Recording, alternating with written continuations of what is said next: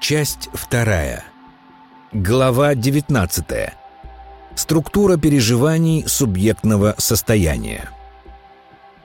Каждый человек принадлежит одновременно множеству контекстов. И в каждом контексте для человека существует своя референтная группа со своими отношениями, проблемами и переживаниями. Но в каждом контексте существования человек может принадлежать только одному из четырех типов совместностей, которые описаны выше.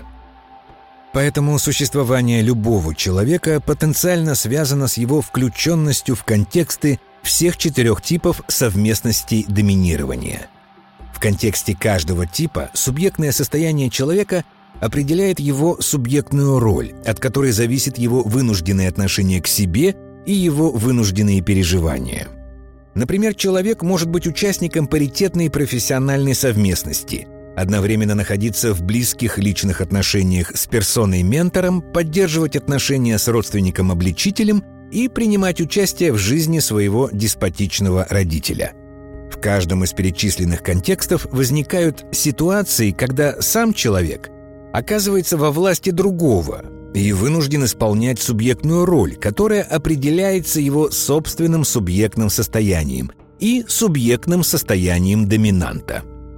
Поэтому для каждого типа субъектного состояния человека существует набор вынужденных переживаний, который определяется присущим этому состоянию набором субъектных ролей.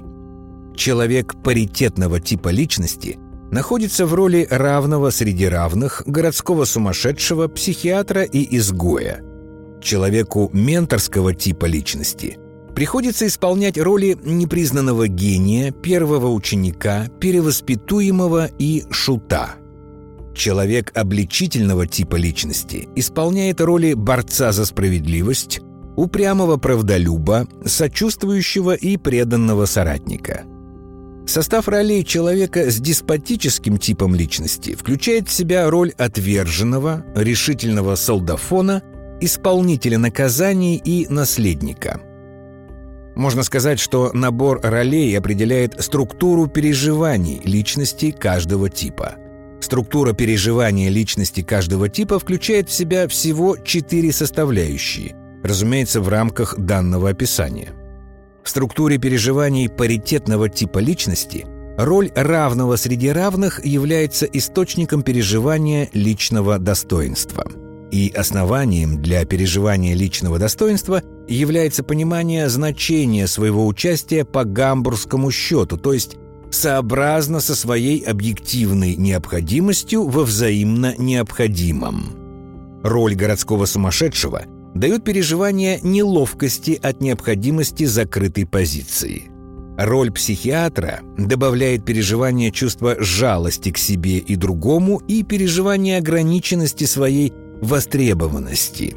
А роль жертвы или изгоя является источником переживания ненависти и бессмысленности своего существования из-за своей невостребованности – для менторского типа личности в структуре переживаний роль непризнанного гения создает переживание обиды из-за несправедливого унижения личного достоинства и ревности к другим.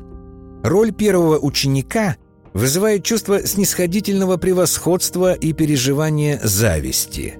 Роль перевоспитуемого вызывает переживание ненависти, страха разоблачения, неуверенности и чувства вины – с выполнением роли шута связано переживание презрения к себе и угрызение совести. Структура переживаний обличительного типа личности определяется набором субъектных ролей. Роль борца за справедливость создает чувство высокомерия и презрения к другим. Роль упрямого правдолюба создает переживание унижения несправедливостью – Роль сочувствующего позволяет испытывать радость от воздаяния за несправедливость. Роль преданного соратника является источником переживания высоко оцененного достоинства и удовлетворенного честолюбия. Структура переживаний личности деспотического типа имеет иной состав. Роль отверженного является источником скрытого гнева и ненависти. Роль решительного солдафона – связана с переживанием унижения от своего ничтожного положения и переживанием презрения к другим. Роль исполнителя наказаний создает переживание уважения к себе и частичного удовлетворения жажды власти. Роль наследника связана с переживанием своей безусловной уместности, надежды на власть и тревоги за свое будущее. Воля к радости определяет желанные контексты существования человека. Поэтому для каждого типа личности существуют предпочтительные условия для осуществления своего смыслового присутствия. Со своей включенностью в желанную для себя совместность человек связывает достижение желанных для себя переживаний.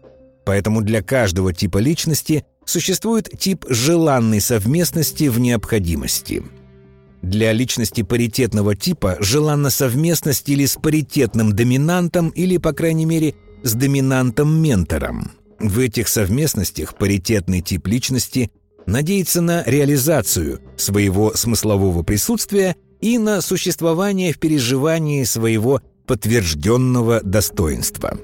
Существование в совместностях обличительного типа – возможно только в крайнем случае, а совместность с деспотом для паритетного типа личности является постоянным напоминанием о страхе Божьем.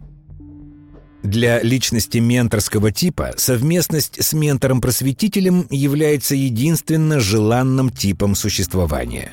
В такой совместности его чувство собственного достоинства не унижено – в паритетной совместности он может находиться, но только вынужденно, потому что будет переживать унижение от непризнанности своих значительных дарований. Совместность с обличителем и тем более деспотом – это тяжкое испытание, и о возможности таких совместностей он может думать только с ужасом. Личность обличительного типа тяготеет или к доминанту-обличителю, или к деспоту. В совместности с другим обличителем – Обличитель надеется на понимание и удовлетворение своего чувства справедливости. С деспотом он связывает возможность удовлетворения своего честолюбия и самоутверждения. Паритетный доминант для него связан с постоянным унижением и ограничением своего стремления к справедливости. Ментор-доминант также непривлекателен для личности обличительного типа. В совместности с ним стремление к справедливости тоже – не получает поддержки. Для личности деспотического типа самым привлекательным является совместность с доминантом-деспотом. В такой совместности деспот чувствует свою полную уместность. Его жажда власти получает возможность удовлетворения, хотя и ограниченную пока контролем доминанта. Участие в совместности с обличителем для деспота – компромисс – Удовлетворение потребности в насилии, конечно, ограничено его служебной функцией, но вполне достаточно, чтобы не испытывать унижения. Совместность с паритетным доминантом лишена для деспота всякого смысла.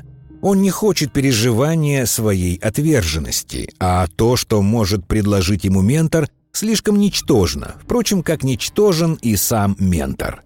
Очевидно, что когда люди вступают в свободные личные отношения – они не могут не понимать, что в развитии даже таких отношений неизбежны ситуации, в которых кто-то один будет иногда доминировать, и другой окажется в его власти. Существование во взаимно свободных отношениях связано с поочередным доминированием каждого из участников. Поэтому даже свободный выбор референтной группы каждого человека – определяется типом его личности и желанным для него типом совместности –